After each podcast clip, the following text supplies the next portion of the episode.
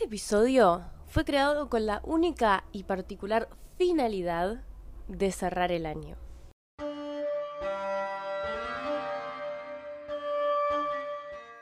El Astroculturology Wrapped, Astroculturology Wrapped, fue creado porque es una necesidad. Es una necesidad. Y con esto abro el episodio. Se me ocurrió que para este episodio. O sea, siempre quise hacer como un tipo de episodio de resumen. Porque yo le voy a contar. I love, man, I love Concha Podcast. Y, mm, lo que ellas hacen a fin de año generalmente es como un episodio de balance.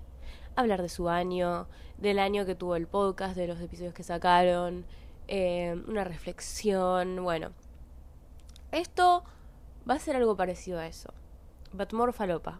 O sea, voy a hablar de los episodios que saqué hasta ahora, los episodios que no saqué, Looking at Midnights parte 2, eh, La Escaloneta parte 2. Lo siento, lo siento. Soy una mujer que pierde el interés muy fácil. Eh, nada. Voy a decirles cuáles fueron los más escuchados, los menos escuchados y cuáles fueron mis favoritos de hacer este año, porque hay definitely have favoritos. Y bueno, antes de empezar quiero como decirles tipo, estoy muriendo. I am dying. Estoy con una gripe que no se imaginan desde hace como una semana. Y no, no es COVID. Yo sé que me van a decir, ah, porque el portal.com dicen que vuelve el COVID. No, it's not COVID. Porque como una persona que tuvo COVID dos veces en su vida, una de ellas en agosto, septiembre de este año, el COVID se pone peor. Esta gripe fue gave us nothing, ¿entienden? Fue como plana. Tú estoy tipo, estoy literalmente así como estoy ahora desde hace una semana. Entonces nada. Eh, en estos días me estoy solamente dedicando a existir y a grabar este episodio para ustedes. Así que empecemos. En este episodio voy a incluir eh, también algunas encuestas que yo hice en mi Instagram. O sea, sepan que yo no las hago por nada. Eh, me gusta saber igual también algunas cosas tipo, ay, ¿quiénes me siguen? ¿De qué signos son?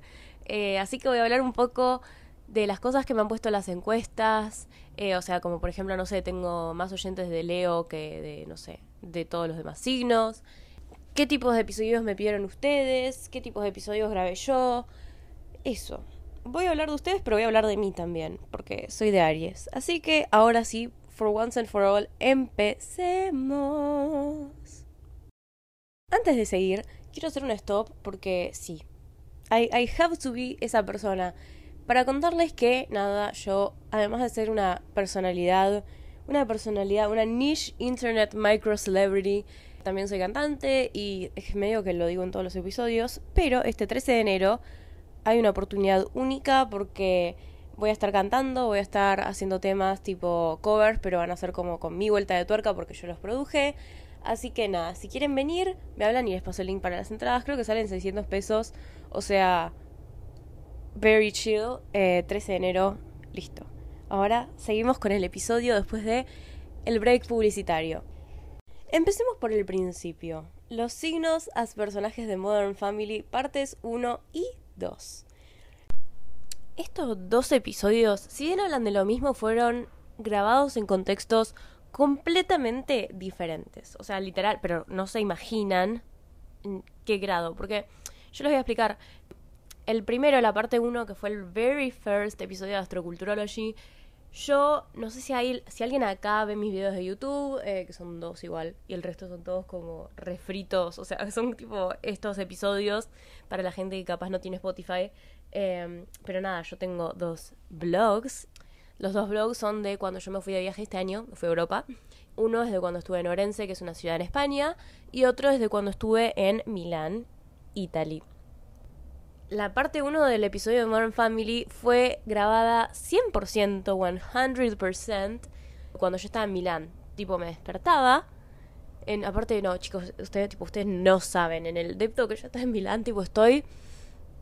No estoy segura.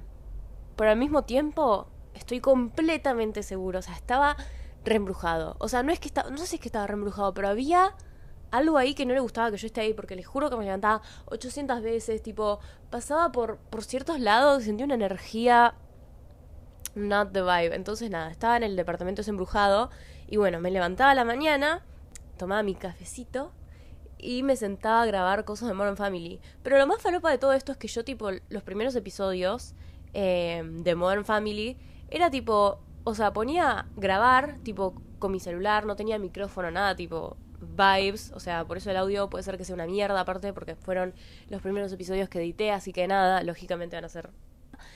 Y, y me ponía a hablar, tipo, me empezaba a acordar de cosas de los personajes de Modern Family y de las cosas que sabía de los signos en ese momento, tipo, que no había, o sea, vibes, literalmente, ese episodio fue grabado a base de las vibes, porque yo no había estudiado nada, no había leído nada antes, tipo, es como que un día cualquiera dije, bueno, voy a empezar, o sea, la idea del podcast, yo hice un posteo de Instagram hablando un poco de esto, y cuando llegué a las 100 reproducciones, y la, la vengo teniendo hace ya un año, ¿no? Tipo, me recolgué en subir eso, pero el 3 de diciembre se cumplió un año desde que diseñé la portada de, de este podcast, y si se dan cuenta, yo el podcast lo empecé en agosto, o sea, que es algo que vengo eh, maquinando desde hace bastante tiempo.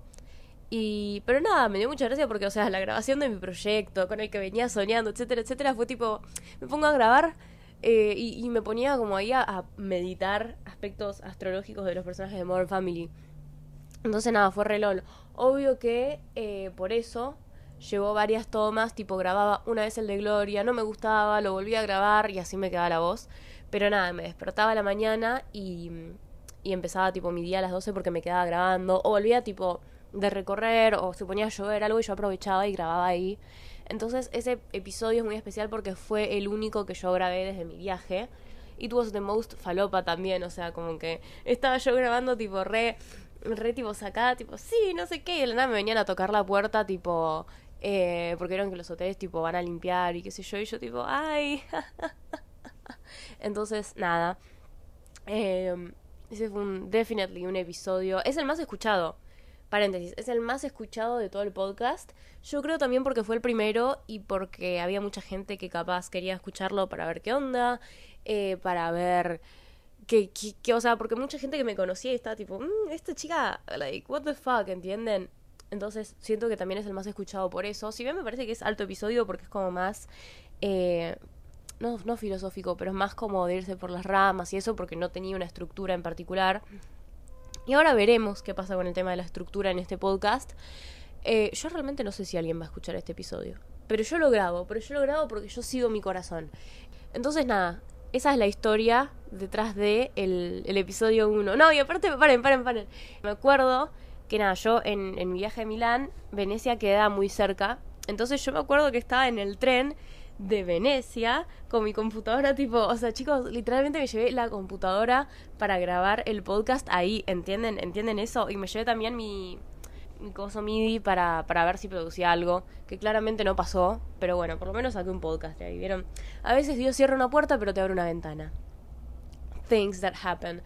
Me acuerdo que estaba en el trencito, tipo yo con Refinance Raw, tipo, con, con, la computadora, tipo, stonks. Y en el, y en el avión que, ay, no les explico lo que, tipo, el avión de ida, el avión de ida, ay, les estoy mintiendo. Yo sí estudié algo antes del podcast, o sea, sabía astrología de antemano, pero es como que no repasé nada antes de empezar el, el episodio de Modern Family. Pero en el avión de ida, eh, me acuerdo que estaba haciendo un apunte sobre las lunas en mi Word, tipo Finance Bro, y no les explico, pero no les explico realmente lo que fue ese viaje de ida en el avión, porque encima mi computadora es una computadora humilde, ¿entienden? Ustedes se imaginan el, el setup podcaster, tipo el setup gamer, tipo yo en la silla, con un micrófono de millones de dólares, la computadora tipo esas que son tipo monitor de Apple, eh, el teclado aesthetic, esos de, de TikTok, y la verdad que no hay nada más alejado de la realidad, tipo mi humilde computadora es una computadora que se ha bancado todas, tipo que la llevamos al técnico 800 veces porque se ha caído, esto, lo otro. Entonces, nada, es una computadora que, si bien la amamos, we love her porque nos dio astroculturología, tiene una batería que dura muy poco. Entonces yo estaba tipo con los 15 minutos de duración de mi computadora en el vuelo de Economy, que no les jodo, eran tipo 10 personas por metro cuadrado, tipo, o sea, tenía la gente respirándome en la nuca, tipo, esos asientos de mierda cada vez se ponen más chicos. Entonces, encima me tocaron los del medio, vieron que son tipo como cinco, o sea, es una hilera de cinco personas. Eh, entonces yo estaba ahí tipo Finance Bro con mis auriculares, que encima estaban rotos y yo los tenía pegados con cinta. Ahí, ahí tipo... Serve. Escribiendo mi apunte sobre las lunas y, y, encima que en el avión ese de mierda, tipo, no, no les jodo, tipo, les juro que le tomé un odio a esa aerolínea en la que viajé que no voy a nombrar. Nunca más en mi vida voy a viajar por ahí, pero eh, en esa situación tan bizarra, tipo, ese avión como no sé si era, o sea, nunca terminé de entender si te apagaba las luces, porque se suponía que iba a ser de noche en Argentina o en España, porque eran como las 2 de la tarde y te apagaba la luz, tipo 2 de la tarde en Argentina y te apagaba la luz, pero en España eran las 7. ¿Y quién carajo se va a dormir a las 7 en España? ¿Entienden? Como que apagaba la luz para joder, más o menos. O sea, like, like that was the only reason. Esa era la única razón. Eh, y, yo, bueno, y en todo ese contexto, yo estaba con mi compu y mis auriculares rotos, tipo. Slay. Em, entonces, nada, bueno, una vez que tuve grabado los el episodio de Modern Family, eh, encima es como que fue, fue porque yo ese episodio lo grabé como todas, o sea, todas las partes de los personajes, tipo, los grabé en días distintos. Tipo, un día grabé Hailey, otro día grabé Gloria. Gloria fue el primero que grabé. Eh, otro día grabé el de el de pero no saben, me sacó unas canas verdes, unas canas verdes, tipo, o sea, lo, escuchaba, eh, salía como el orto, lo volví a hacer, lo, tipo, lo hice como tres veces, cuatro veces. Después, la última vez que lo hice, se me partió a la mitad, se perdió una mitad, no sé, pero me quería morir. Lo grabé tipo, y yo sé que eh, en esa parte del episodio, parece que estoy falopeada, tipo, parece que estoy con un calmante porque estoy tipo, ah Phil es de Aries, ¿por qué? Pero les juro que era porque, o sea, estaba por morirme, porque lo tuve que grabar cuatro veces y la única vez que encontré el momento para grabarlo, porque ya no quería procrastinar más el tema del episodio, eh, fue cuando yo ya me volví y había invitado a una amiga a cenar, mi amiga se había ido, era la una de la mañana y me puse el celular a grabar ahí tipo en la soledad, entonces es como que es muy raro porque estoy como hablando bajito porque era la una de la mañana y me da miedo que algún vecino me venga a golpear la puerta así, tipo, cerrar el orto. Eh, pero, no sé, es, muy raro, es muy rara la parte de Phil. Y mm, bueno, eso, concluye con el Modern Family parte 1. Y después tenemos el iconic, very iconic Modern Family parte 2. Que a mí me encantó ese, fue cuando ya, ya volví a mi casa. Y me gustó mucho porque al ser como más derivativo, más como irse por las ramas, esta modalidad que usé para los episodios de Modern Family, siento que llegué a lugares que estaban re interesantes. Eh, como por ejemplo, o sea, todavía me sigo acordando de la parte de Claire. Yo creo que la parte de Claire es una de mis favoritas. Eh, y si tienen la oportunidad de escucharlo, porque yo sé que tal vez, o sea, me sorprendió mucho que fue uno de los episodios más largos que saqué. Creo que el más largo que saqué hasta ahora. Y lo escuchó un montón de gente, tipo, es el segundo más escuchado. Y, y, es como el más derivativo, tipo, yo pensé que si tenía más una estructura les iba a gustar más, pero resulta que no, que les gusta más esos que, que me voy más por las ramas y qué sé yo. Y me pareció re interesante lo de Claire, porque siento que llegó un punto de vista al que no hubiera llegado si me hubiera hecho apuntes, ponele, o si me hubiera como sentado a hablar estrictamente de astrología. Porque, nada, o sea, yo mi, mi objetivo con el podcast desde un principio fue tipo nunca hacer como un podcast informativo, ¿entienden? Como que hacer como algo que haga que la gente entienda un poco más de astrología, pero también como un podcast en el que hablas de tu vida, tipo Concha Podcast, ¿entienden? Porque a mí la verdad eso de ser maestra ciruela no me va mucho y aparte yo soy muy irme por las ramas, entonces como que nada, y yo amo tanto la astrología, Like, I think you can tell, porque, o sea, tengo un podcast de fucking astrología y eso, eso. Y bueno, la parte 2 de Modern Family me pareció muy interesante el giro feminista que, que llegamos en la parte de Claire. De esto, ¿no? De, los mami issues que ella tiene, la relación con su padre. O sea, me pareció que estaba muy interesante y que, y que realmente valió la pena eso. Porque, o sea, hay veces que yo como que hago, no sé, o sea, en, ese, en esos episodios que era yo hablando, y no leyendo nada, eran como media hora de hablar de un personaje, ¿no? Y yo decía, mm, a la gente le, le importará esto. Y, mm, y, con ese episodio como que dije, bueno, no me importa, a mí me importa esto, ¿no? Y siento que, que dio sus frutos porque vi que mucha gente lo, escuchó hasta el final ese episodio y, y fue genial. Porque I love hacerlo. Igual, editarlo fue un grano en el orto. Tipo, sorry, ¿no? Pero fue uno de los procesos más largos y más hashtag tediosos de toda mi vida, tipo, no terminaba más. O sea, cuando yo terminé de editar ese episodio fue como, Dios, o sea, me voy a morir, tipo, tenía miedo de estar en el, tipo, vieron los fantasmas, que a veces como que hay gente que se muere, pero no se dan cuenta que están muertos y se quedan ahí tipo, Slay. Bueno, a mí me pasaba eso, tipo, yo no caía en que lo había terminado de editar porque era tan largo. Pero we made it, we made it y es el segundo más escuchado. Entonces, nada, mi esfuerzo valió la pena. Y después tenemos los episodios de Rosalía. Los episodios de Rosalía, yo les voy a explicar cómo es que llegaron a ser. Yo siempre, o sea, Motomami fue, no sé si me siguen en, Instagram, pero yo subí que, que tipo, mi, Spotify Wrapped eh, fue tipo eh, dos temas de Rosalía, uno de Nati Peluso, dos de Rosalía, y mi artista escuchada, más escuchada, naturally, fue Rosalía. No les explico, o sea, Motomami fue el disco que escuché todos los días de este año, tipo, fue era algo en lo que yo pensaba constantemente, iba tipo, ay, ¿qué escucho? Bueno, Motomami. Y lo ponía, y lo ponía, y lo ponía. Y me hizo descubrir un montón de música que estaba buenísima. Y mm, fue mi, mi álbum of the year. Estoy, estoy enojada, low-key enojada con los Grammys porque no lo nominaron al álbum of the year. Y sí nominaron al de Bad Bunny, que si bien me parece que está muy bueno, me parece que está a la altura del de Rosalía. O sea, como que, ¿por qué? O sea, si dos álbumes son igual de buenos, ¿por qué nominar a uno y no al otro? ¿Entienden? Porque aparte Rosalía no es que sea una artista under que no la conocen, entonces bueno, es lógico que nominen a Bad Bunny, que es más famoso que ella. Sino que, o sea, los dos están más o menos a la misma altura. Hicieron colaboraciones, todo, no, no sé por qué. Eh, pero bueno, eso. Y con los de Motomami, eh, algo que estuvo bueno fue que adquirí una estructura con ese episodio. ¿Entienden? Como que dije, basta de divagar y me agarré mis tarjetitas que dije que se las iba a subir, nunca se las subí, pero bueno, la vida es lo que pasa mientras haces otros planes, mientras grabas otros podcasts. Y, y tenía tipo mi, mi, listita de cosas, tipo viñetas, eh, cosas que relacionaba con los lyrics de Rosalía. Eh, estudié muchísimo, me puse a leer todos los genius, los genius de los genius, eh, etcétera, tipo, o sea, hice el laburo de una fucking vida para hacer ese episodio, esos dos episodios. Eh, y acá pasó medio lo contrario. O sea, yo siento que, irónicamente, tipo, los dos de Rosalía y los dos de Modern Family son los episodios más escuchados de todo el podcast. Eh, pero siento que el, la serie de Rosalía y la de Modern Family son completamente opuestas. Por el hecho de que yo, tipo, no estudié nada de Modern Family para grabar ese podcast y fui yo eh, así, tipo, vibes. Y para el de Rosalía fue completamente lo contrario.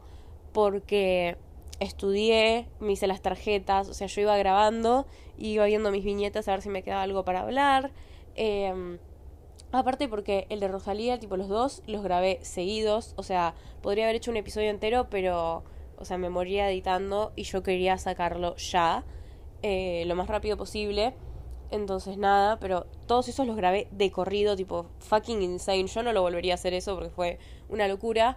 Tipo, yo sentada a las 8 de la noche en mi casa, grabando, grabando, grabando, grabando, y al final creo que me quedé sin voz. Entonces fue una experiencia muy lol. Y mm, nada, el de Modern Family, como sabemos, fue grabado tipo cada parte en días distintos. Bueno, el de Phil, que lo grabé 895 veces. La parte 2, que también la grabé distinto. La fui a editar a un fucking Habana. Porque quería hacerme tipo a la Emma Chamberlain que iba a editar a cafés y estar tipo lifestyle. Y, y, igual fue re incómodo eso, no lo, no lo volvería a hacer. y eso es lo que tengo para decir de los episodios de Rosalía. Me parece que está bueno porque son como informativos, pero en el sentido de eh, ayudan a, saber muchas cosas, tipo muchas otras cosas, como que habla muchísimo de música, de referencias a la cultura pop. O sea, si son tipo gente que les gusta saber un poco de todo, yo les recomendaría que escuchen el episodio de Rosalía porque, porque realmente sí es un episodio en el que hablo de todo. Y mm, después tenemos el episodio, si no me equivoco, de Dualipa, de Fashion of Dualipa, que también lo grabé porque venía Dualipa al país y al igual que con Rosalía no conseguí entradas. O sea, podría haber conseguido entradas, pero vieron que están re caras las entradas, tipo 10 mil pesos una fucking entrada. Y yo entiendo que hay inflación. Y yo entiendo que, o sea, no me van a cobrar dos pesos una entrada para un artista internacional galardonado con Grammys. Pero como que, ¿vieron cuando un artista, como que decís, uh, me re gustaría ir a ver el espectáculo, pero también, eh, o sea, no sos fan, fan, tipo, duermo con una foto de Dua Lipa abajo de mi almohada. Entonces, como que cuando seas intermedio, es como que hay solo cierta cantidad de plata que yo estoy dispuesta a pagar. Y mm, cuando vi que salía como 14 mil pesos, no sé cuánto poronga salía, como que dije, no, loco, ni en pedo. Tipo, like, no. Like, eso es, eso es algo que no estoy dispuesta a pagar. Nada. Bendiciones. Bendiciones a, quien haya ido. Me gustó el episodio de Fashion of Dualipa porque en ese momento, antes, un poco antes de grabarlo, mi vida cambió por completo.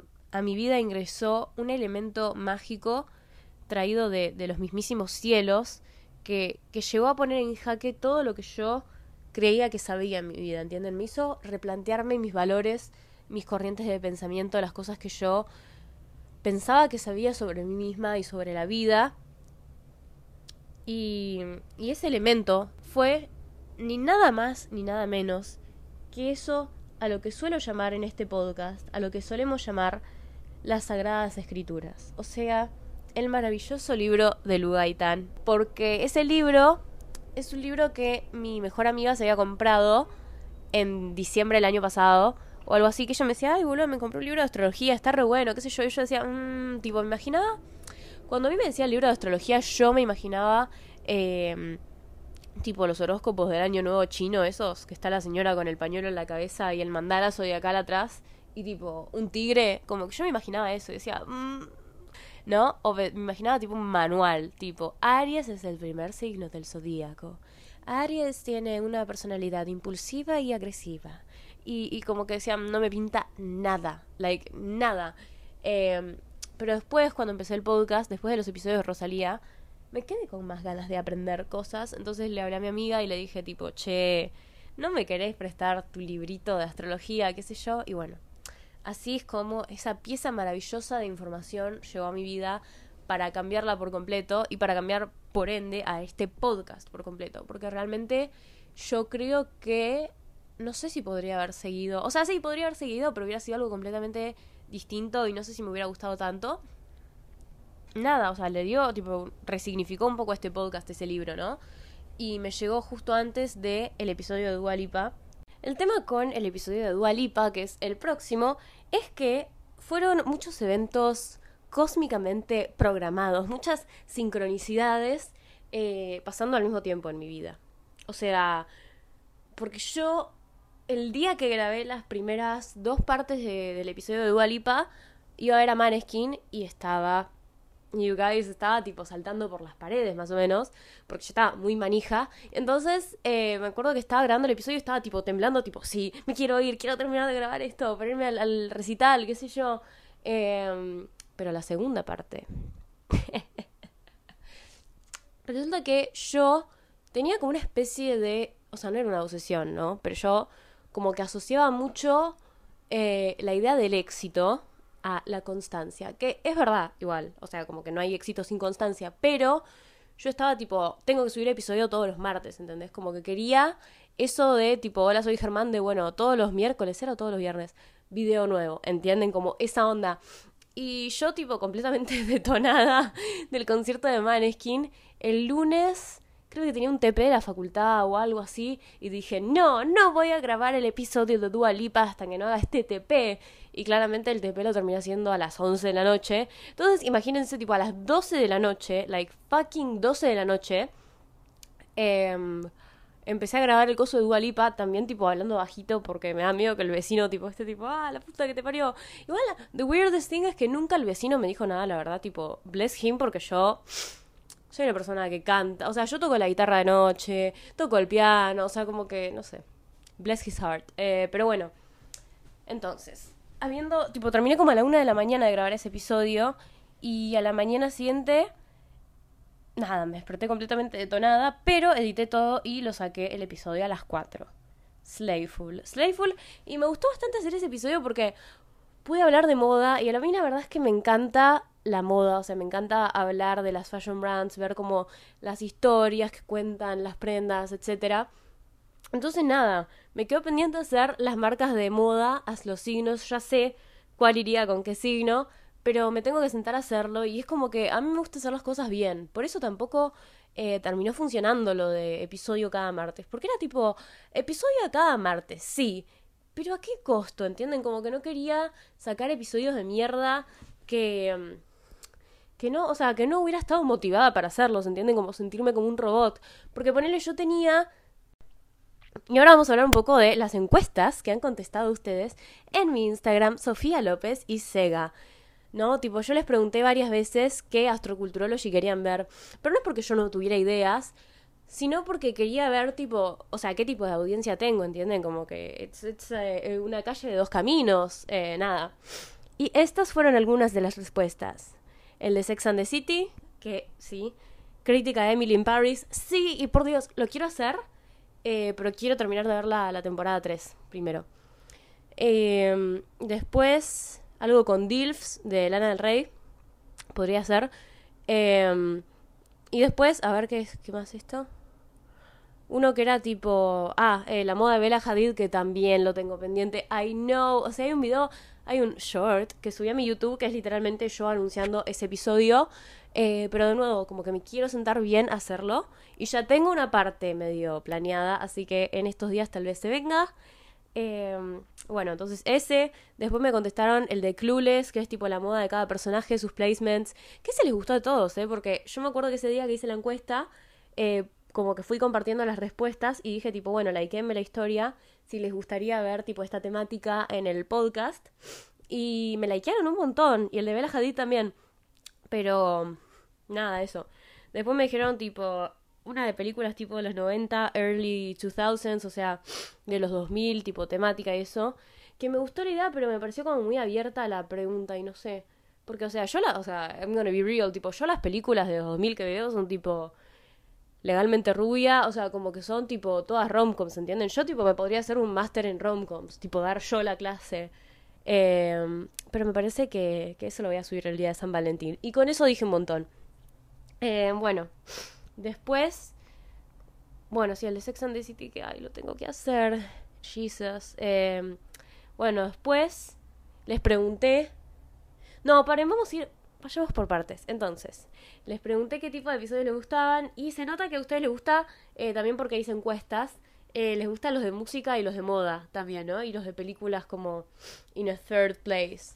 Y, y qué bueno, qué lindo coincidir en esta vida, porque a mí también, o sea, me encanta hablar de películas y mm, realmente uno de mis episodios favoritos, if not el favorito de todos los que hice, fue el de Don't Worry Darling, porque me gustó como poder explorar la temática de una película, así como ir como sacándola por partes y viendo las distintas capas que tenía. Me pareció que estuvo bueno esa forma de analizarlo pero no me voy a adelantar. Y bueno, sigamos con el de Dua Lipa. Me gustó mucho eh, poder hacerlo, elegir los outfits. Eh, me hubiera gustado tal vez, tipo, decirles a ustedes, tipo, qué outfits les parecían como iconic, pero al mismo tiempo como que capaz ustedes no eran tan fans de Dua Lipa y solo querían ver como el contenido, entonces, eh, nada, no me iban a decir, ay, el outfit que usó en los AMAs, tipo, no.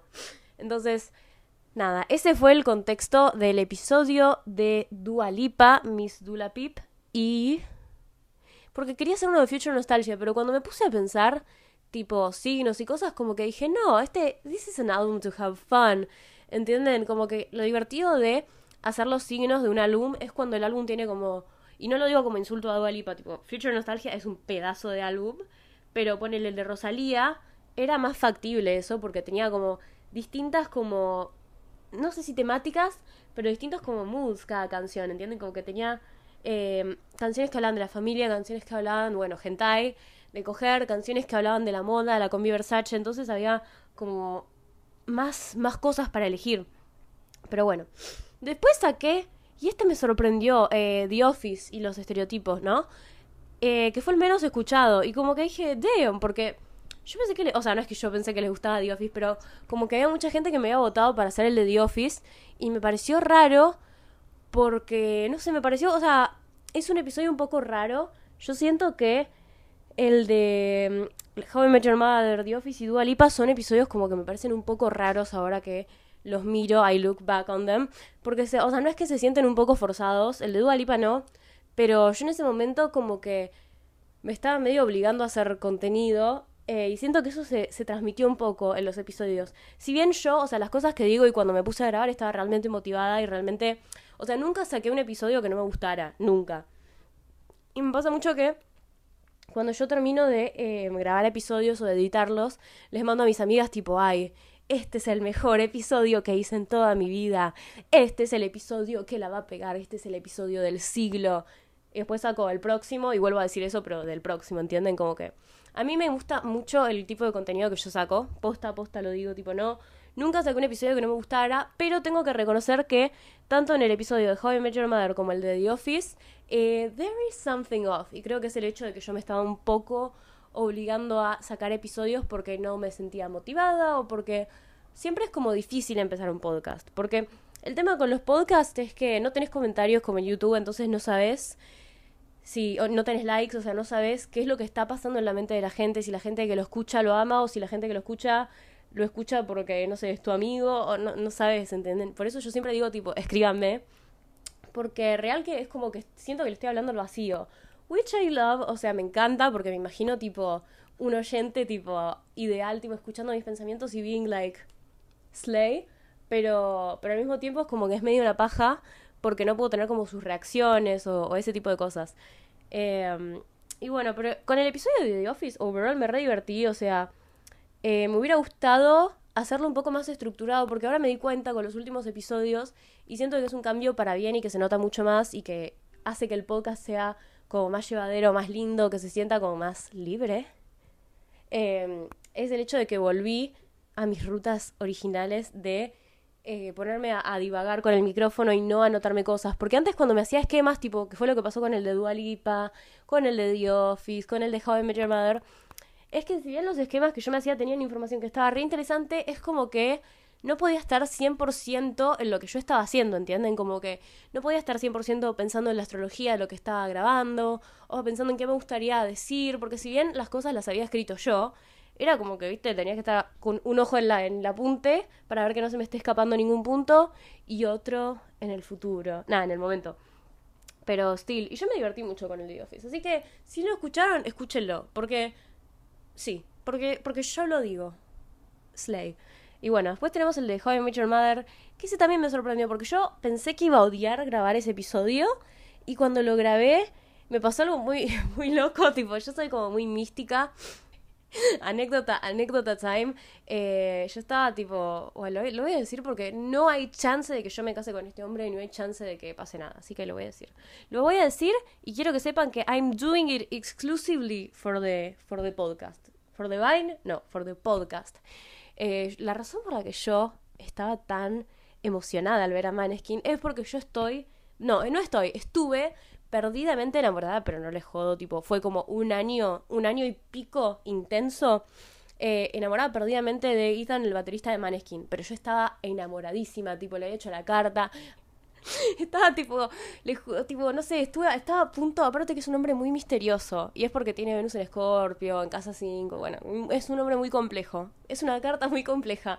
Em, pero yo le juro que estaba tipo a un paso de entrar, no sé, a, a, a saquear tipo un hospital de Roma para ver a qué hora había nacido porque no encontraba la información por ningún lado. Y bueno, nada, yo estaba muy enamorada de ese hombre tipo 100% y por eso estaba tan emocionada el día del coso de Dualipa. Y mm, nada, hablando de, del misticismo y de las señales y etcétera, con, relacionado al capítulo de How I Met Your Mother, eh, me pasó una vez el año pasado que yo fui al supermercado porque tipo tuve, tuve un momento de, de pasión por pero tú yo no puedo creer que esto va a salir. O sea, no sé si alguien va a escuchar este episodio. Entonces, como que yo, yo ventilo, ¿vieron? Tipo, no, porque no, no creo que haya nadie que llegue a esta parte del episodio. Así que podría decir cualquier cosa. Podría decir cualquier cosa. Y en este caso es que yo el año pasado estaba eh, en un momento en el que amaba tipo eh, peanut butter, tipo la, la, pasta de maní, tipo se la ponía a las tostadas y le ponía tipo pedazos de banana arriba, que queda muy bien y pruébelo. Y van a ver que no estoy loca estoy loca, solo estoy, estaba loca por, por Instant de Maneskin. Pero bueno, entonces estaba yendo al supermercado a comprar más porque me había acabado el, tarro que ya tenía y a mí me gustaba como una marca en particular, ¿no? Y entonces en, en uno de los supermercados que fui no había, entonces fui a otro y cuando, y cuando llegué al, al lugar, tipo, ay, no me sé la palabra, a la góndola, góndola, eh, donde estaba, quedaba un pote solo y cuando me fijo la fecha de vencimiento era eh, como que la fecha de elaboración había sido eh, 9 del 4, o sea, 9 de abril, que es mi cumpleaños, y la fecha de expiración era el 8 de octubre, que es el cumpleaños del chabón de Maneskin, y era el único pote que quedaba, y yo dije, tipo, no, Tipo, aparte en ese momento estaba re obsesionada con él y yo estaba tipo, Dios, mandame una señal si este es el hombre de mi vida, qué sé yo. Y bueno, nada, ese momento fue tipo un flash en mi vida. Eh, pero todo esto tiene que ver con lo de How I Mother eh, por el hecho de que, nada, yo soy muy así de pensar que las cosas... ¡Ay!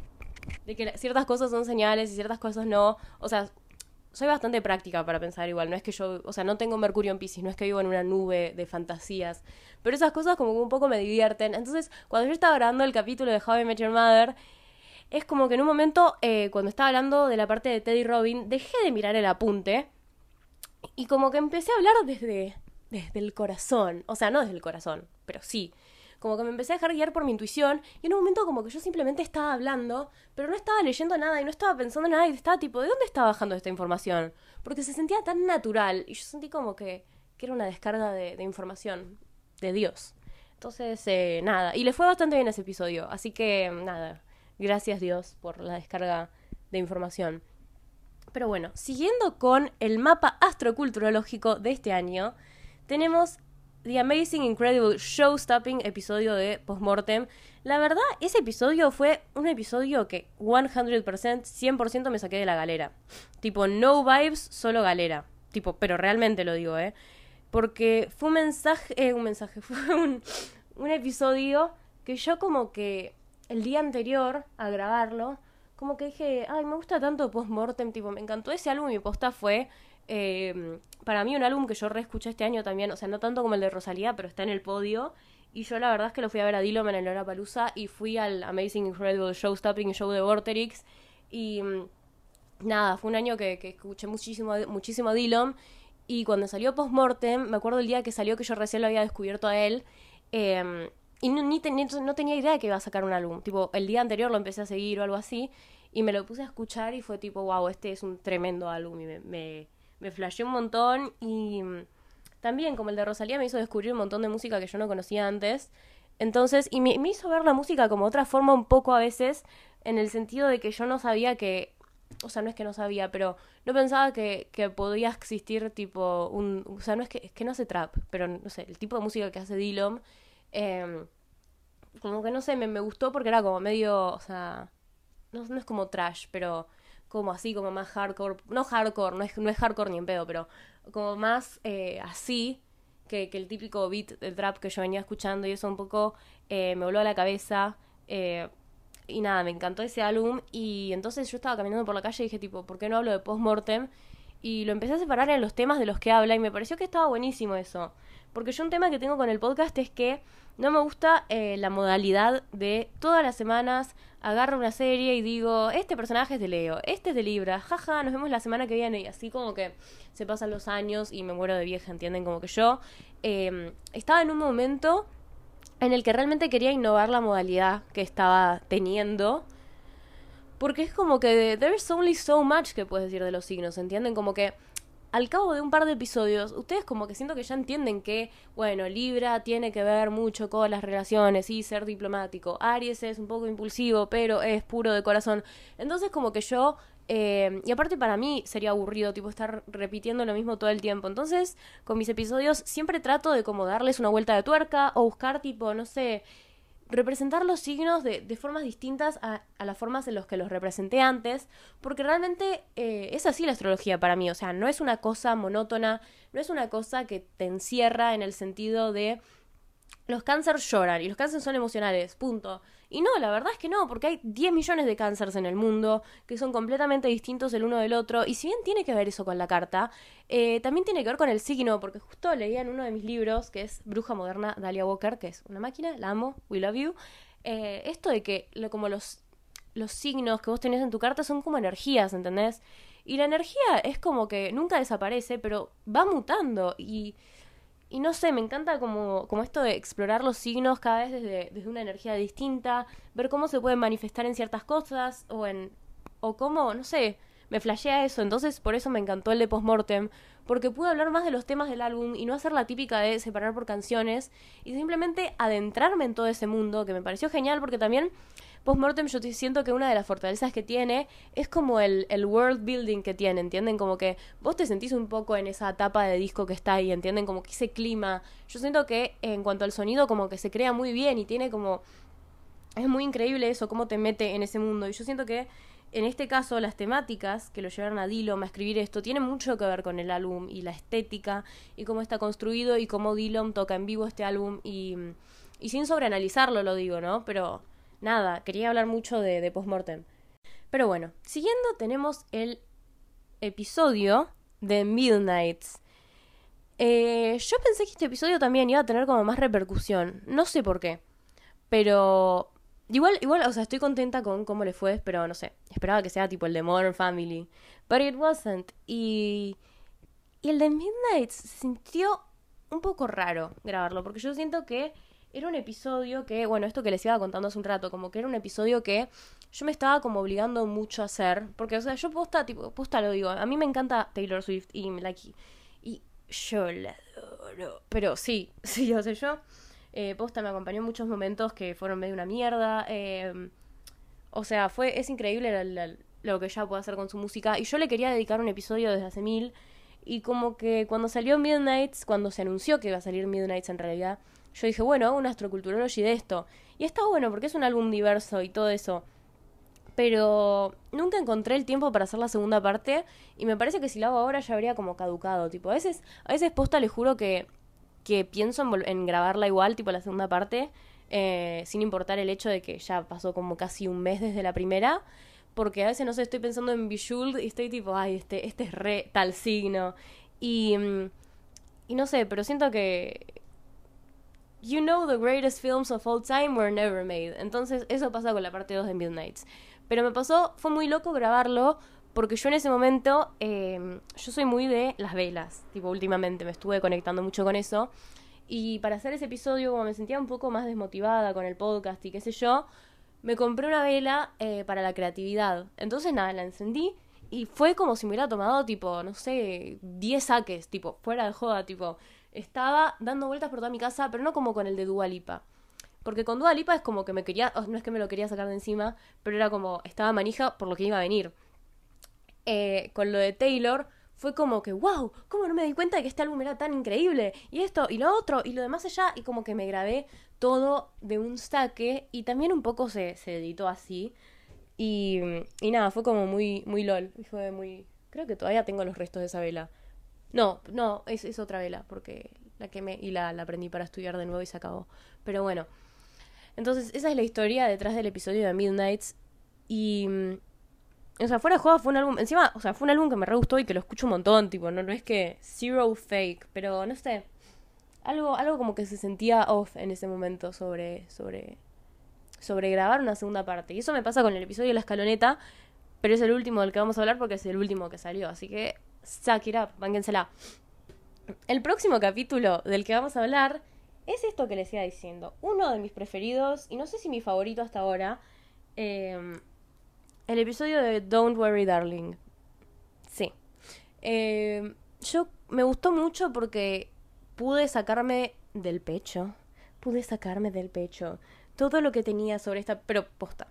Como que yo vi esta película y me, me quedé con ganas de hablar de, de eso con alguien. Y tipo, necesitaba sacarme del pecho todo lo que yo pensaba sobre esta película, como que ya, ya se había pasado la locura de TikTok por Don't Worry Darling, entonces como que esa manija que yo tenía adentro no la podía encontrar en ningún lado, y tipo, les decía a mis amigas que la habían ido a ver al cine, tipo, ay boluda, pero no, esto, lo otro, y mis amigas como que vieron cuando a alguien ya se le pasó el hype sobre algo y te das cuenta que no está en la misma que vos. Bueno, a mí me pasó eso con Don't Worry Darling. Entonces, era como que yo desesperadamente necesitaba hablar de eso. Y, y, tipo, me agarró la, la, típica cuando terminas una película, una serie que te gustó mucho, que te quedas viendo tipo eh, los, las vidas de los actores y esto y lo otro. Aparte, yo estaba muy sensible en ese momento, estaba muy sensible porque em, en ese momento yo estaba enamoradísima, enamorada de Louis Partridge. Y puedo poner la firma, pero puedo poner la firma, así se los digo, de que cuando salga Nola Holmes 3, porque claramente va a salir, o sea, o sea, no nos damos los boludos. Cuando salga Nola Holmes 3, yo voy a volver ahí a estar sentadita, tipo, I love Louis Partridge. Y bueno, así de rápido se me va a volver a pasar, pero bueno, así es la vida. Es como dijo Taylor: No prometo, no prometo ser siempre la misma, pero también nunca voy a cambiar, o algo así, no sé. Eh, porque decía, I'll always stay the same. No, I will, I will never change, but I won't, won't always stay the same. Algo así, no sé qué por dónde decía. Look it up, búsquenlo. Pero bueno, en ese momento que grabé el de Don't Worry Darling, yo estaba obsesionada con Louis Partridge. O sea, tanto que lo llegué a decir en el episodio, tipo, yo les dije, yo me voy a casar con Louis Partridge. Y mm, si bien ahora me doy cuenta de que no, porque hay algunas cosas que tal vez no me cierran tanto de él, nada, estaba con una ira ciega, una furia ciega contra la novia de él, que era una de las que aparecía en Don't Worry Darling, y cada vez que aparecía en la película, como que yo no, o sea, no sé si llegó a ser el, el cat y aparecer en el episodio, pero yo como que las escenas que aparecía ella, tipo, la defenestraba al personaje, que encima no tenía un pedo que ver, tipo, el personaje era una pobre mina que se la había agarrado un chabón que creo que ni, ni se conocían en la vida real, pero, pero nada, era un momento de ira ciega. Pero sacando eso, me gustó mucho el episodio de Don't Worry Darling porque pude hablar de algo que también un poco trascendía lo que era la película. O sea, con Postmortem, si bien hablé de, de, Demian, de Dillon y qué sé yo, siento que hablar del drama de Don't Worry Darling y las vidas de la gente que, que participa de esa película, como que me dio algo distinto, ¿entienden? Como que fue, fue, o sea, me, gustó mucho más poder hablar del drama, de esto, del significado, o sea, el significado en sí, tipo, poder interpretar el significado. Me dio como años de vida eso. Aparte porque, no sé, me sentí re libre grabándolo. Y yo siento que eso se plasma un poco en el episodio. Y me encantó como quedó ese episodio. Así que si pueden hacerlo, escúchenlo. Porque posta, o sea, yo siento que lo malo de a veces grabar episodios sobre cosas que están como en tendencia es que, o sea, si alguien descubre mi podcast en un año, pónganle eh, no va a querer escuchar un episodio sobre, no sé, el drama de Don't Worry Darling, porque ya se pasó. Entonces yo eh, generalmente trato de hacer como episodios más atemporales, como de, no sé, Motomami, como que yo siento que si lo descubrís en dos años puedes escuchar el episodio. Pero no sé si alguien va a querer escuchar el de Don't Worry Darling. Entonces nada, es como que no sabía si hacerlo o no hacerlo, pero al mismo tiempo como que dije, bueno, me chupo un huevo, loco, qué sé yo. O sea, yo lo quiero hacer porque quiero hablar de esta película, no quiero lucrar con, con ¿entienden? No estoy haciéndolo solo para lucrar y, y, y eso. Sino que era porque realmente quería hablar de eso, entonces nada, me encantó ese episodio. Y ahora sí, llegamos al último episodio de Astroculturology que salió antes de este, el anteúltimo episodio del año, que es la astrología de la escaloneta. What an episode. Le fue re bien este episodio también. Es del tipo el quinto más escuchado, me parece. O anda por ahí en el, en el podio, pero tipo, me sorprendió lo bien que le fue a este, este episodio. Sí, es el quinto más escuchado. Eh, tipo, está igual que el de, el de Dillon. Y mm, me encantó, me encantó hacer este episodio. La verdad me sentí remotivada. Em, siento que aprendí un montón.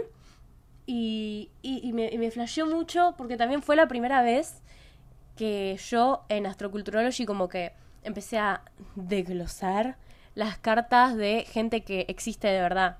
Como que bajar a la realidad las cosas, ¿entienden? No estar tipo, ay, Messi sería de Géminis porque le gusta charlar. No, como que explicar las cosas que ya están. Y eso me pareció como, me encantó. Me encantó y aparte me encantó porque me hizo ver como, wow, ¿entienden? Como que no es, no es, o sea, claramente que yo no pienso que es pura falopa esto de la astrología, pero a veces cuando vos como que amoldás las cosas a que sean como vos pensás, como que, o sea, si vos como que buscas todas las características de un personaje para decir, para como tener fundamentos para decir que ese personaje es de Leo, entonces nada, obviamente que ese personaje va a parecer de Leo y vas a estar tipo, ay, qué capa que soy. Pero cuando es una persona de verdad, que ya está a la hora de nacimiento y qué sé yo, es como que el que se tiene que amoldar sos vos, ¿entendés? Ese personaje y hacer research sobre su vida y aprender. Yo siento que así aprendí también muchísimo más de la astrología porque me di cuenta de cómo se manifiestan ciertos aspectos en la vida real. Y fue como un, un reflash hacerlo. ¿no? Y ver cómo se y, ver cómo se desenvuelven también las cartas juntas, porque lo que pasa es que cuando vos ves un signo aislado, tipo Sega, Sol en Aries, como que ves solo una cara de la moneda, ¿entendés? Como que no ves todo. Pero si ves toda la carta, es como que es un flash y te parece como mucho más potente ese Sol en Aries que si lo hubieras visto solo, ¿entienden? Entonces me flasheó mucho hacerlo Eh, no sé si hacer la segunda parte porque siento que ya se como que se bajó un poco la, o sea, no es que se bajó la locura por el mundial, pero la locura por saber de las vidas de los jugadores y esto y lo demás allá. Entonces no sé si realmente tipo si lo hago tipo la semana que viene lo, lo van a querer escuchar, tipo, díganme si quieren. Pero, porque yo posta de, de, mil corazones, lo reharía, pero está eso. O sea, no, no sé. Porque también es lo mismo que con Don't Worry Darling. No sé si alguien en un año va a querer escuchar las dos partes de la astrología de la escaloneta. Aunque o sea, me parece que puede ser igual. Porque cuando vieron que cuando les gusta un podcast, como que no hay límites. Yo con Concha Podcast, tipo, me he escuchado los episodios de la cuarentena que tienen, o sea, que ellas como hacían como un Zoom en el que se ponían a hablar porque claramente no se podían juntar. Entonces como que se ponían a hablar de sus vidas en ese momento. Y hay mucho contenido que habla de la pandemia. Y yo, tipo, me escuché todos los episodios de cuarentena. Es más, creo que son tipo, hasta alguno hay ahí que sea de mis favoritos de toda la historia de Concha Podcast porque me reí mucho y porque pude relatear mucho con muchas cosas que decían. O sea, independientemente de que ya no estemos en la pandemia y ya no esté como vigente eso de lo que ellas están hablando. Entonces, no sé, capaz en una de esas hago la segunda parte del de la escaloneta o el de Midnight. No, el de Midnight no sé. Todo puede pasar. Todo puede pasar, la nada es todo, el todo es nada no sé, murieron Vivian Westwood y, Pelé en, el mismo día, o sea, como que las posibilidades para las cosas son infinitas.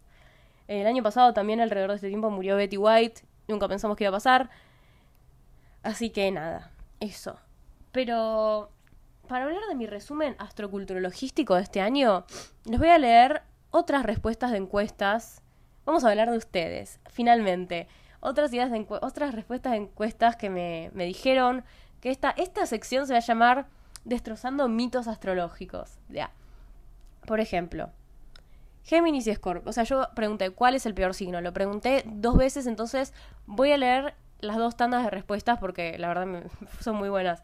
Dice, ¿cuál es el peor signo? Géminis y Scorpio, manga de putos, super detached, no se les cae un sentimiento. Ok.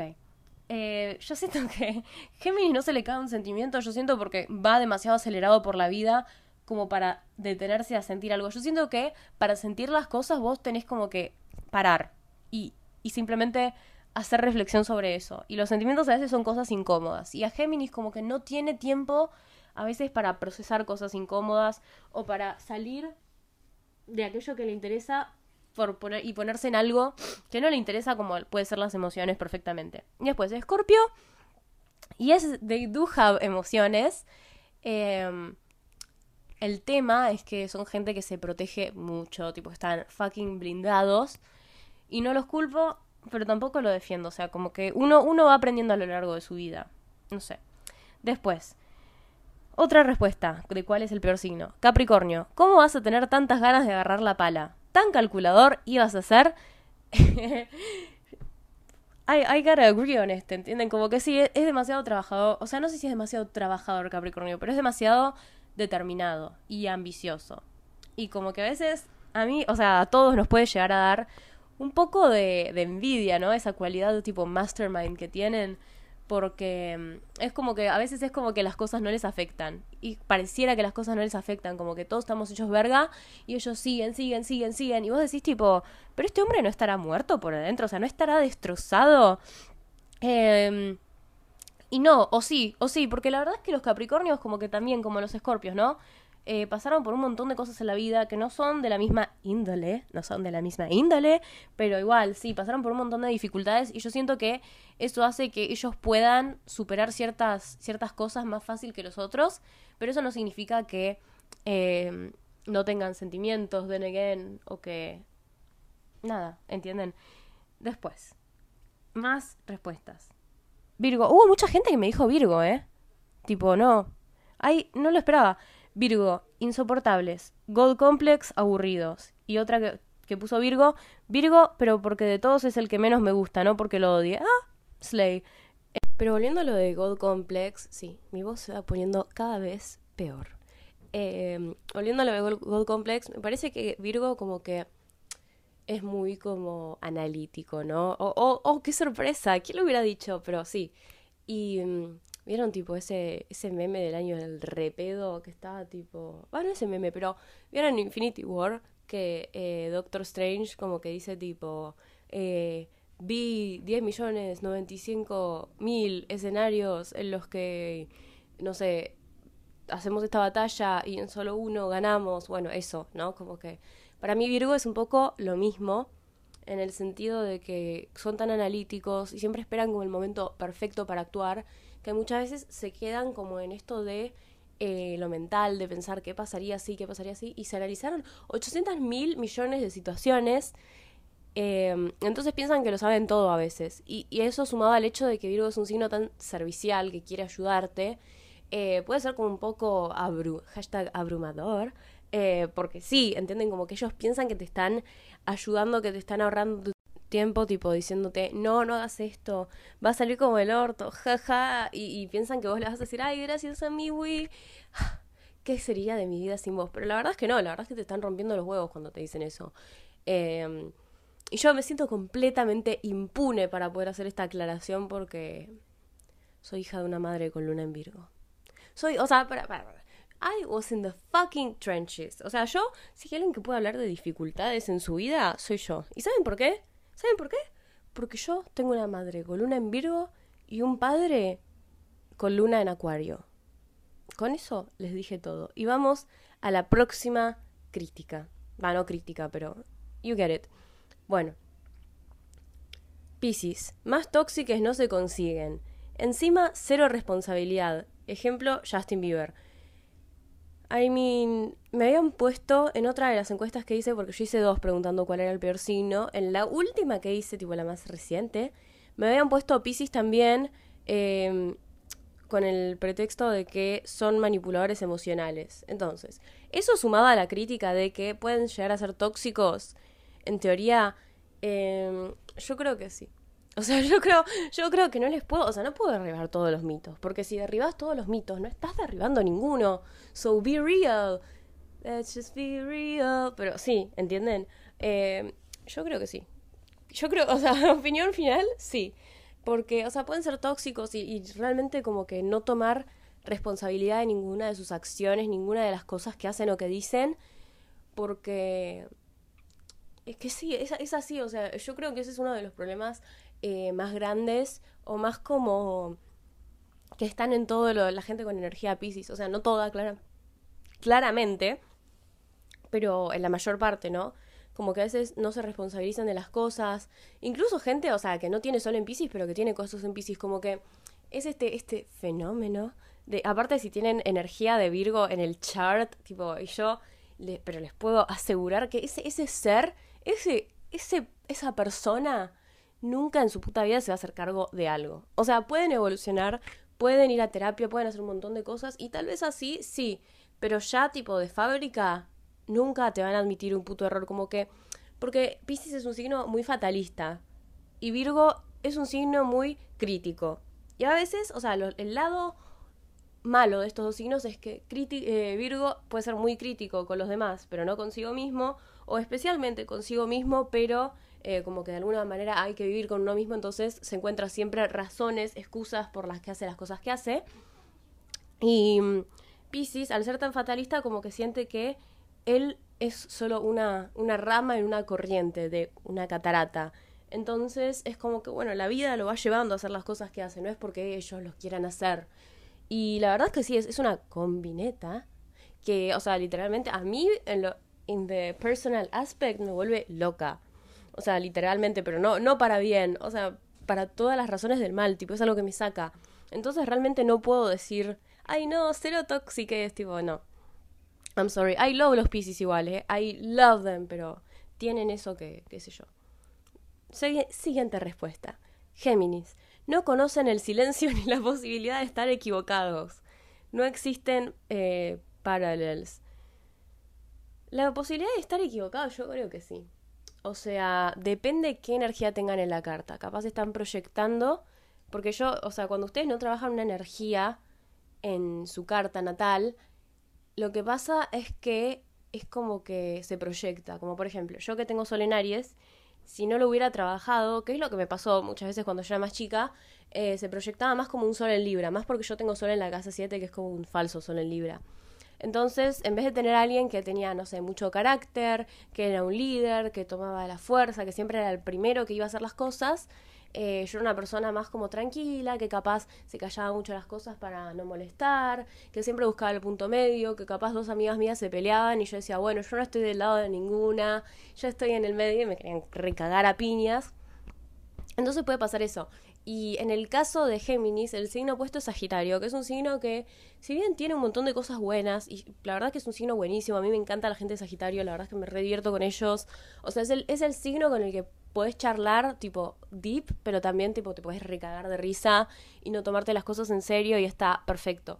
Pero algo malo que pueden llegar a tener es el hecho de que eh, ellos están muy aferrados a, su, a sus filosofías de vida y a las cosas que creen, entonces pueden ser como muy, bueno, las cosas son así y así. Y si vos no pensás así, es porque, porque aparte eh, Sagitario al estar tan relacionado con los valores de libertad y qué sé yo, es el típico, pero es el re típico que te dicen no, pero es porque tienen la mente cerrada, porque son son conservadores, ellos no son tan libres como nosotros y es tipo la persona pero más cerrada que conociste en tu puta vida, tipo, sí, es así.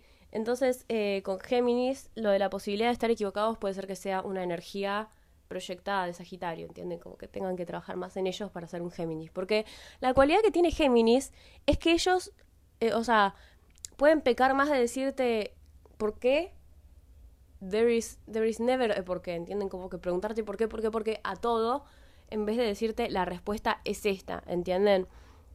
Entonces, nada, y lo de no conocen el silencio, I mean, sí. Sí, o sea, I love them, I love them y yo tengo medio cielo en Géminis. Y, em, y mi joven padre que tiene luna en acuario tiene un estelium en Géminis, así que yo, yo conozco a los Géminis, tipo, es como la señora esa que vivió entre los gorilas. I know the Géminis. Y, y sí, es verdad, pero nunca se casan, pero es porque es como que Géminis en ser un signo tan mental es como que están muy conectados con su mente, entonces es como que simplemente hablan de I just ride, pero con la mente, ¿entienden? No, no puedo decir otra cosa. Bueno, siguiente respuesta. Libra porque no pueden decidir nada y no expresan un pingo lo que les pasa y después explota. Ok. Eh, este, este, también es verdad. No puedo decir nada. tipo, me encanta porque esta sección es tipo derribando mitos astrológicos. Y tipo, todos tipo. Y es verdad cuando tenés razón, tenés razón. Pero es que sí, es verdad. O sea, eh, nada, o sea, Libra, la energía también no desarrollada de Libra puede manifestarse, en vez de una energía de Aries, puede manifestarse como esto. Energía no evolucionada. Eh, de no decidir, no expresar lo que les pasa. Lo de después explota me parece que es más como una cualidad de un Libra que tiene cosas en Escorpio, que es muy probable porque Escorpio es el signo que está al lado, entonces, nada.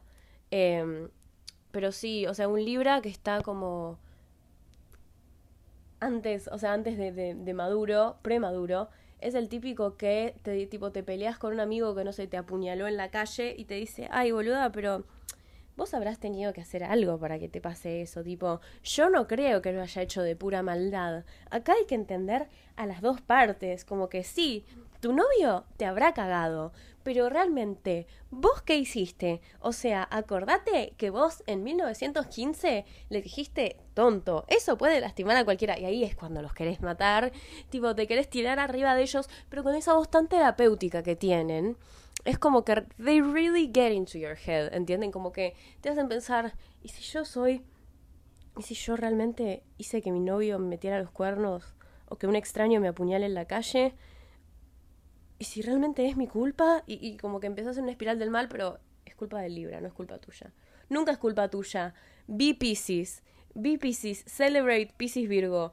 Eh, reject Leo Acuario. Exacto. Bueno, después. Otra respuesta. Después, Escorpio, el manipulador más grande de todos. Ojalá te caiga un rayo. so real and for what, boludo. Eh, nada, los Escorpios yo no creo que sean manipuladores en un sentido de, o sea, obviamente que sí hay gente que es así, pero me parece que Scorpio puede ser más manipulador por su miedo a la gente. Esto que decía antes, ¿no? Que se viven protegiendo, eh, poniendo escudos, muros. Entonces ahí yo siento que es cuando se meten el tema de las mentiras que dicen de Scorpio, el tema de los engaños, como que mm, se, se autoprotegen demasiado a veces. Entonces yo siento que pueden llegar a manipular porque les da miedo em, lo que pueda pasar de expresarse como realmente son. O sea, a veces puede ser por eso. Y lo de manipular, sí, o sea. Porque Scorpio es el típico, pero es el típico em, que se queda mirando a su crush, tipo, observando 795 años, que tipo le entra al perfil de Instagram y encuentra hasta la vieja y se sabe, tipo, la carta natal del primo segundo, o sea, sabe dónde está su crush en este momento y él ni siquiera tuvo que subir nada, tipo, ese es Scorpio, en, en su energía más como concentrada. Y, y bueno, entonces Scorpio es un signo que es muy estratega, muy de actuar desde las sombras, ponerle como que Aries eh, yo, y pongo, tipo, comparo con Aries porque comparten regente, que es Marte. Entonces, eh, Aries es lo contrario. Aries actúa desde la luz, tipo, no hay nada más evidente que un Aries actuando. Tipo, Aries es el, el chabón que hace, tipo, ¿vieron en, la tele cuando alguien iba, tipo, una cita en el cine y hace, tipo, bostezo, tipo, ¡Ah! y le pone el brazo en el hombro al otro? Tipo, Aries es ese, ¿entienden? Pero Scorpio es muy estratega y es más de actuar desde las sombras. Entonces, muchas veces se pueden pasar y en vez de actuar desde las sombras, como ellos piensan que están haciendo, en vez de ser estratégicos, están siendo un poco manipuladores. Y qué sé yo. I can't say anything. Y bueno, últimas respuestas de la noche y del episodio, porque está quedando muy largo. Dice, nunca conocí un Saji, el único fue el de la cita en Beep, So Him. Eh, bueno, esta es una amiga mía que tuvo una cita con un chabón que. Mm, nada, o sea, le dijo de ir, no sé, a la pizzería Las Cuartetas. Ponele, o sea, no era esa, no era ni siquiera una pizzería, pero tiro ese ejemplo. Y ella le dijo, ay, ¿qué es eso? Y él como que se le cagó de risa eh, por no saber qué carajo eran las cuartetas. Y que, nada, un pelotudo, que fue una cita pretty desastro desastrosa. Entonces, nada, ella me dice eso. Desde este, y paren, paren, porque tengo una re idea. Em, yo lo que quiero hacer es tipo, cuando tengo un poco más de seguidores, así puedo juntar tipo la mayor cantidad de historias que pueda. Tipo, quiero que me manden su, su anécdota o algo que les haya pasado con un novio o novia de X signo, pero no me manden el signo, tipo, mándenme como eh, estuve con, o sea, como que no sé, estuve con un chico, todo había encaminado para salir, qué sé yo, de un día para el otro me dejó por otra mina y yo adivino el signo en vivo, o sea, no en vivo, pero en podcast. Me, gustaría eso. Y bueno, en el caso de este chico, que sí sabemos el signo, yo siento que podría ser Sagitario porque también Sagitario como que los signos de fuego pecan por pensar que son el medio del centro del mundo y que todo el mundo sabe lo que ellos saben y que todo el mundo piensa como ellos piensan. Entonces, ay, si no pensás así, jajaja, ja, ja, te caes a pedazos. Eso. Después, la misma persona que puso lo de Virgo antes me puso Virgo rompehuevos which is relatable. ya lo trabajamos esto. Después, eh, una amiga de Leo me puso no quiero leer respuestas. Self-explanatory. Igual ninguno puso Leo. Ninguno puso Leo. Pero ahora les voy a explicar por qué. Porque casi todos mis seguidores tienen algo en Leo. And I know it. And I know it porque eh, las encuestas que hice de, ay, ¿qué Venus tienen? O qué Sol y qué Luna tienen, siempre había algo de Leo. Pero el que no tenía Venus tenía Luna y el que no tenía Luna tenía Sol. Porque así son. y yo los amo por eso, ¿eh? Pero los adoro porque sí. Porque, o sea, si esta página estuviera llena de escorpios, yo no tendría para comer. No tendría para comer porque ninguno me hubiera puesto nada. Y de hecho, la gente que yo sé que tiene cosas en escorpio nunca me contestó estas encuestas. Y es tipo gente que capaz es re cercana a mí, tipo... Nada. Así son los leo. I love him, tipo, I love los leo. Tipo, la mayor eh, cantidad de mis amigos a lo largo de mi vida fueron todos de Leo. Porque, bueno, Aries y Leo son compas. Pero bueno, mi amiga de Leo también puso mm, Acuario. Ah, o sea, no sé qué habrá querido decir con eso. A veces los acuarios pueden ser medio, medio, medio pesados. They can be, o sea, no sé, no sé, no sé, no sé, yo no me, no me voy a meter en eso. Después, el último comentario de la jornada dice, cáncer, porque no se entienden ni ellos, no saben lo que quieren.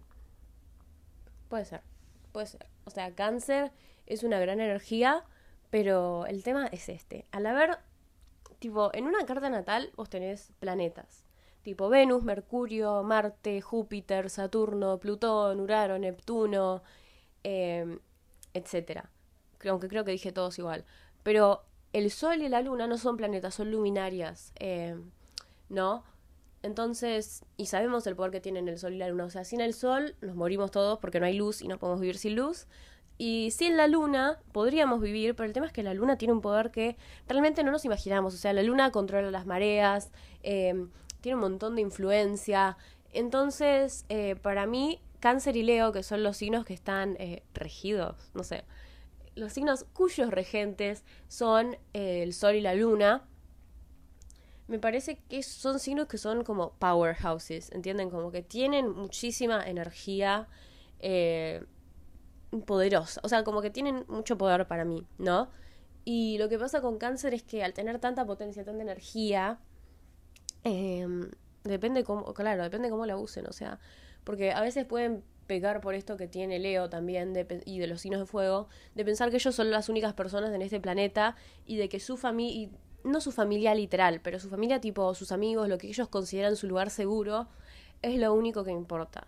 Entonces, si vos no sos parte de eso, em, o tal vez eh, vengan con esta estructura de tal persona, tal grupo de personas es mi familia, yo los tengo que proteger, y tal vez sea una, un grupo de personas, pero tipo, ese tipo de gente que vos decís, ¿dónde carajos acá esta gente de mierda? Pero realmente, ¿eh? tipo, decís, tipo, ¿cómo? O sea, ¿vieron esa gente? Tipo, en el colegio me repasaba, ¿no? Que a veces había gente que era un amor, que era lo más, y se juntaba con un grupo de gente que era tipo lo peor de lo peor, tipo fondo de olla. Y vos decís, tipo, ¿cómo hace esta gente? O sea, ¿cómo hace este, esta persona para llevarse bien con estas personas? O sea, ¿cómo, ¿cómo harán? Y bueno, también puede ser eso, ¿no? Porque cáncer también nos habla mucho de la tradición eh, en cuanto a la familia y, a ese tipo de cosas.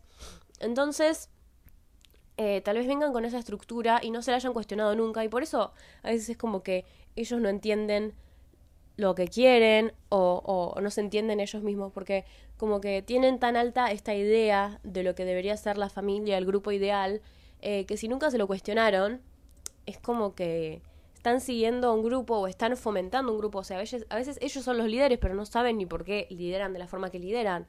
Entonces, nada, tal vez por eso puede ser. Y mm, vamos a ver otras encuestas que he puesto. Eh, bueno, les pregunté sus episodios favoritos me dijeron, mayormente me dijeron el de Rosalía, el de Dillon y el de Midnights.